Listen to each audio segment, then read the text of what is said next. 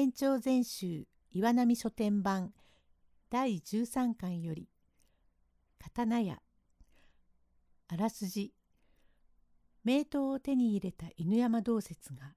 狐の罠にかかります。登場人物南宋里見八犬伝の有志犬山道説と娘に化けた狐。用語解説村雨丸。足利家伝来の宝刀のこと。北家。感情のないこと。宗派。色目のこと。これは三代にてできましたお話で一代は八犬伝中の有志犬山道説今一代は刀屋。次の一代は馬の骨というのでござります。犬山道説が下総の千葉へ参ろうとて船橋駅を通りかかり見ると刀屋があって家の構えに不似合いな大層立派なる刀が飾ってあるから手に取ってみると孫をかたない村雨丸に相違なく値を問うと極めて安いからすぐと買い求めました。それから差しで見たが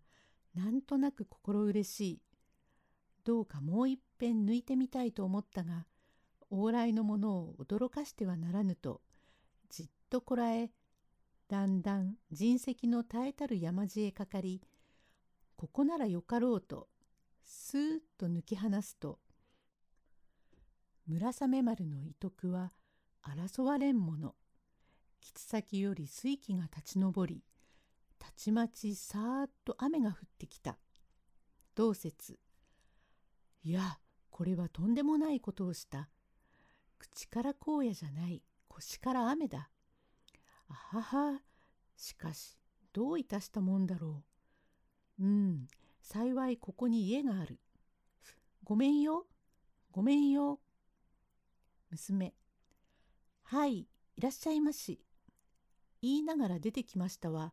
年頃十七八にもなろうという色白な顔。ひなに逃げなき乙女の姿とても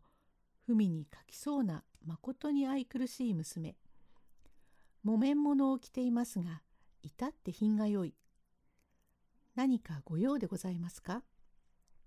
いやわしはこの雨に降り込められ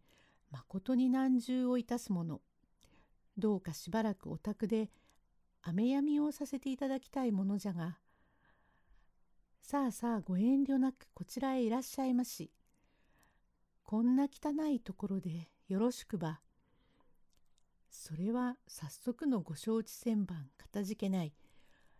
時にお前さんはこの近所の方ではないらしいね。はい私はこのほどこちらへ越してまいったものゆえ南分まだ田舎慣れませんで親父も困っております。が親父は今日少々用事があって江戸表へ参りました。ああさようか。それではしばしここへ置いておもらい申したい。ええよろしゅうございます。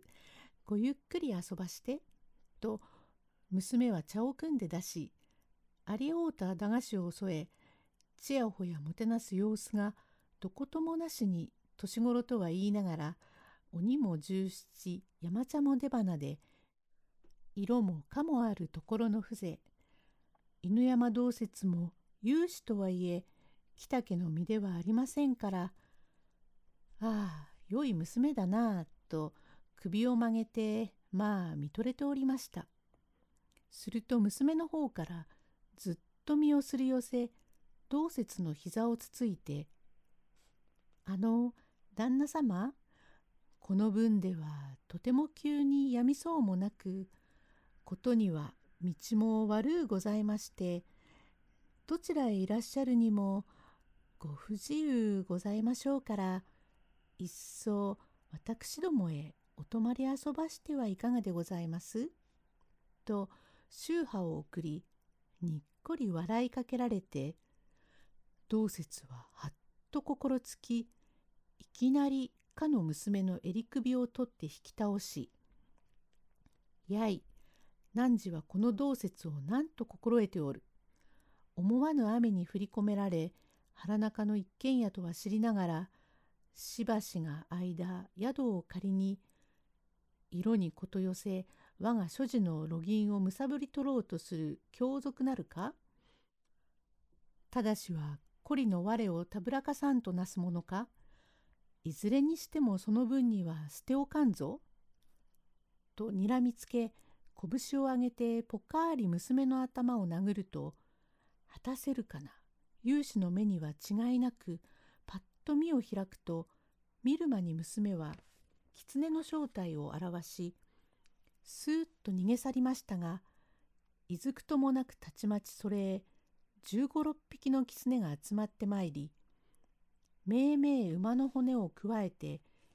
右に左に飛び回るとパッと一円のインカと相なりました。前には雨に出会って水攻め今度は火攻め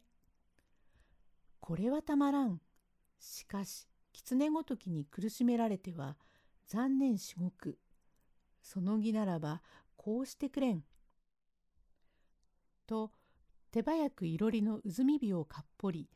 その中へ持ち合わせたる唐辛子をくべて